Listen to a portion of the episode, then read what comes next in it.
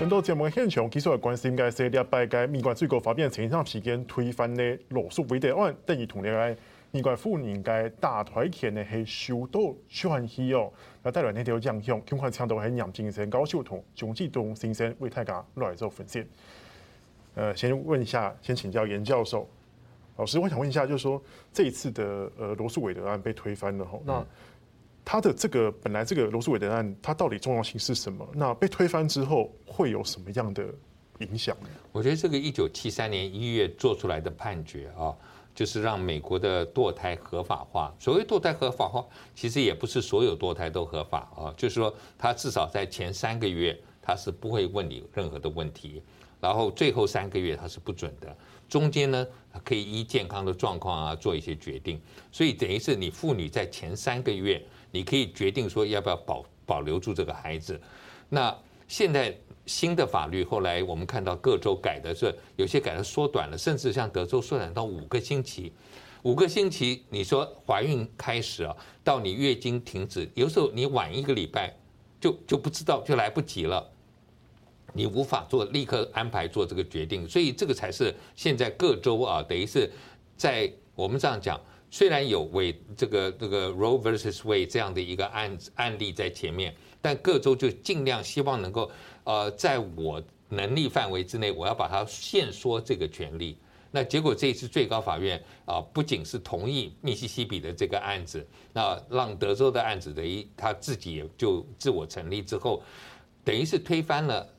接近五十年啊，一九七三到现在接近五十年这样的一个妇女保障的一个权利，所以对呃美国的人来讲，就是现在的大概我们说在可以怀孕期间的妇女是面临一个新从来过去都没有没有听过的一个就是权利的啊流失啊，所以对他们来讲会觉得说，那如果由各让这个权利回到各州，那是不是就像一九七三年之前，美国也是有很多的州是。可以允许有堕胎，可是很多州是不行。那那个时候就是因为这个样，所以一个妇女假使在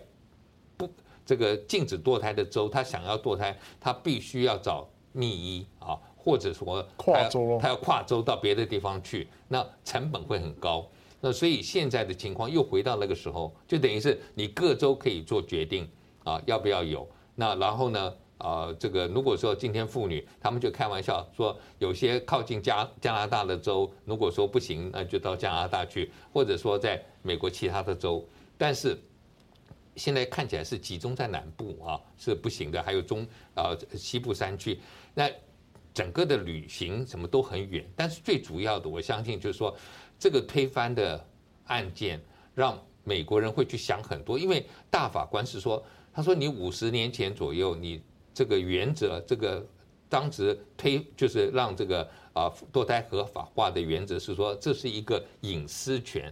那隐私权这个 right to privacy 在宪法里头根本没有，它是从不同的宪法的修正案里头堆积出来的一个说隐含有一个隐私权，所以妇女也有隐私权啊。那这个隐私权如果今天被推翻的时候，那后续大家就会担心说，那是不是宪法里头没有规定？同志的婚姻也好，或者同志的关系，那过去也是说是隐私啊，就是最高法院的判判例，在两千年之后的判例都认为合法了。那会不会这个也被推翻？那这更有效、更更有趣的就是说，今天这个主导这个整个案子的一个这个保守派的汤马斯大法官，他的太太是白人啊。那如果今天在 Virginia 以前这个州是不准异族通婚的。那这个，因为他说这后来也是用这个 privacy，也是用隐私权嘛。就我跟谁结婚，你管我那么多？那假使州说不行，那你 是不是也要被也会被推翻？所以大家就发现说，哎，这个不仅是推翻了堕胎权，也可能会推翻其他的权益。所以这个才会让美国这个自由派人士或民主党啊反应有这么激烈。是。那钟老师，因为这个案件，我们都知道说，他其实是美国大法官在五十年前同样由保守派大法官，而且是保守派大法官通过成立的。那这次推翻了之后，是不是会有一个诶后面人的的判决推翻的潜力？这样子对美国的宪政来讲，好像有一点矛盾跟冲突。我想本来就是照法院就是他多数的这样子来解决，然后以所谓的这种多数的方式，然后来呈现一个新的一个一个想法。不过，我个人觉得是这件事情可能引起另外一个可以让大家来思考，就是说，在美国所谓的这种三权分立啊，就 check and balance，立法、行政跟司法这种制度之下，以像这种那么重大的一个事情，是只有五那五位那九位大法官。就可以来做决定的嘛？他们的民意基础在哪里？好，我想这个或许是或许是在这件事情完之后，他可以来整个来思考有没有整个司法的这个。而且其实美国现在也做民调，大部分的民意其实是赞成妇女拥有这种堕胎权利的，等于是逆民意而行。是，所以我刚才就讲嘛，这九位大法官当然都是很。受大家尊敬尊重的，在这个司法界里面，可是很清楚的，他们就是有很明显的这种意识形态。可是，就像我刚才讲，像这种那么重大的一个事情，甚至于可以来做公投的一些事情，他们九个人就可以来做决定。那这样在这时候，这个就是在民主国家里面来讲，这个是不是一个适当？我相信美国他们这次完之后，他们一定会自己好好的来检讨。譬如，甚至就说，哎，是不是你所谓的司法的这？这个所谓的这个领域里面，你你你是不是要有有一些给他一些一一定的一个限制？要不然我说这九个毫毫无民意基础的人，他就可以决定，等于是影响到美国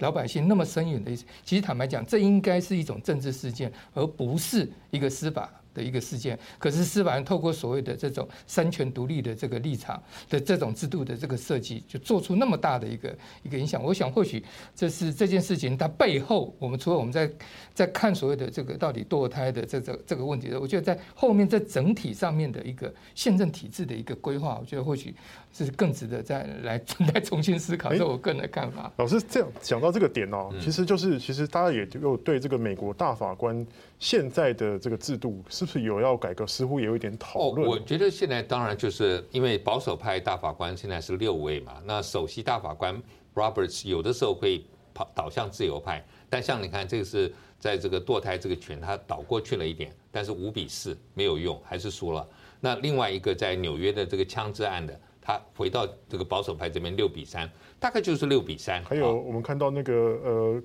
联邦政府有没有管各州碳排的这个权也是六比三吗？就是六比三啊。那如果说你要改变这个，那变成自由派，因为宪法里头没有规定说到底法官、联邦法官、大法官人数有多少，所以自由派就说在吵说，那我们再加四个，啊，一次任命四个，而万一下次保守派 上来，就变成我们变成七比六了啊。但这个我觉得说，因为小罗斯福总统在新政期间，他也想过说，哎，我那时候通过一大堆的纾困方案，一些新的就政府积极介入，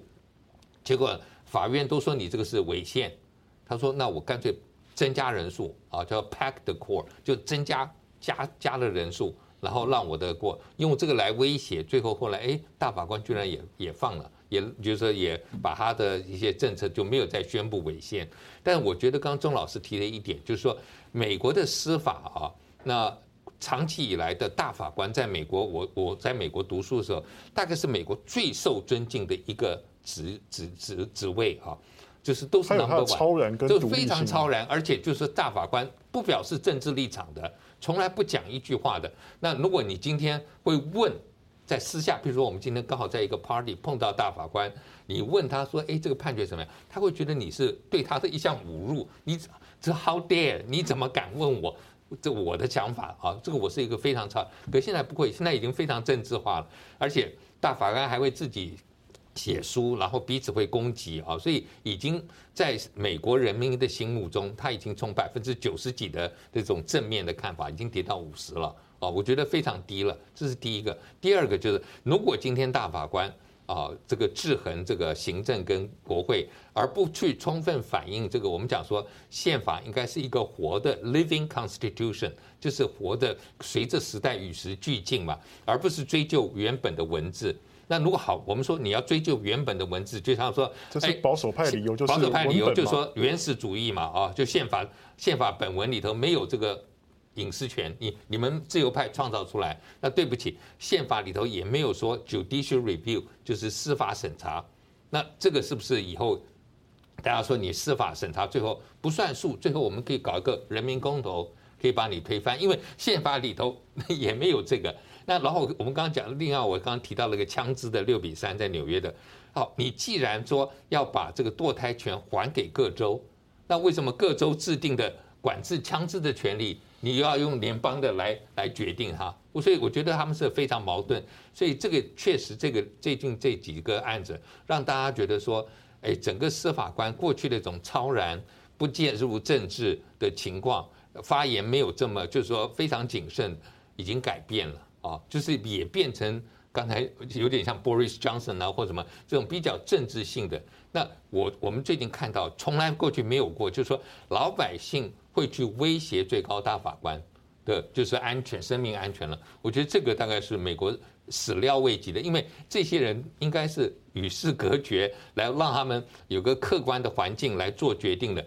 就他们做出了比较偏偏自己意识形态的决定，而且自己的。我觉得整个我们就说司司司法考量的范围里头，它前后不一致，我觉得这个才是最大的问题。所以说不是只是比例失衡的问题，甚至有点失控了。老师认为？我我觉得，因为他们是我们这样子讲，大部分都都是做到过世为止啊，就是说他是这个终身职嘛。那但但这个职务真的很好，所以有些大法官啊，就一路做到。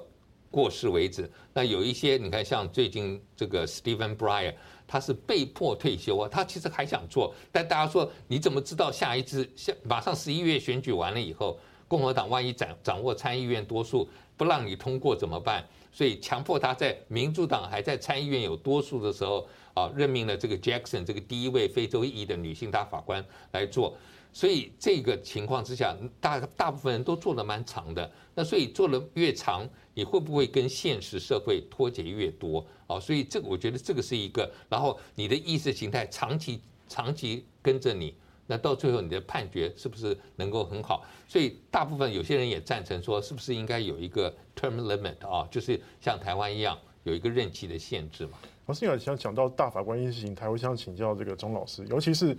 呃，尤其是在川普时代，他就任命了三位大法官哦。那三位大法官都很遵守他们的意识形态，是不是有造成这种失衡现象？另外就是川普是不是刻意留一个遗产在这个司法司法部门？我想刚才主持人跟你们讲的是最对的，就是是怎么讲？川普他任命的这个三位的这个保守派的这个法官，的确整个改变掉整个美国大法官的这一个结构，然后他们来。做所谓的这种对宪法以及对一些司法的一些审查。我刚才觉得杨老师刚才讲讲一个，就让我想起，我觉得讲的非常，就让我想起来所谓的这个宪法的这个制定啊。这你看，用几百年前定的一个东西，但所以这是一个，所以他是刚才老师讲的，就是一种所谓的这种活的宪法，对他他是要不断是滚动，你不能够说啊，还是说啊要维持所谓的原始主义当初的规定的是是怎么样，然后在这样子的一个大框架之下，然后那就根本时空完全是不一样的一个时空的一个一一个环境。那今天所谓的这。我们讲，在以美国来讲，它所谓在所谓司法独立、三权分立这种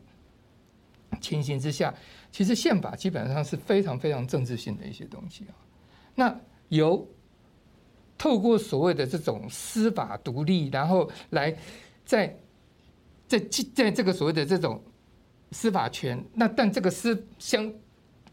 有具有极大政治意味的这个司法权，可是它跟所谓的民意啊，基本上，假如是是脱钩的时候，要怎么样来弥补这个？这个这个，我觉得这个是现在最大的一个问题啊！你不，你你你一切都是讲说啊，一切都不能够违背宪法。可是宪法应该也是要，所以我们会有宪法修正案，所以我们会有一些新的一些解释，然后让整个宪法不至于说 out of date。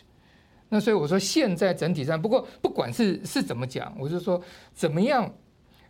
在制度上面，在民主社会里面啊。在所谓的司法独立这样子的一个概念之下，是不是能够甚至于就是等于是零完全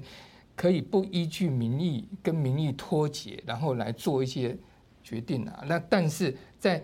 国会以所谓行政权跟立法权，但却完全没有办法来来来做所谓的适当的这个矫正。我觉得现在是这件事情上面可能呈现一个一个一个一个最大的一个问题，因为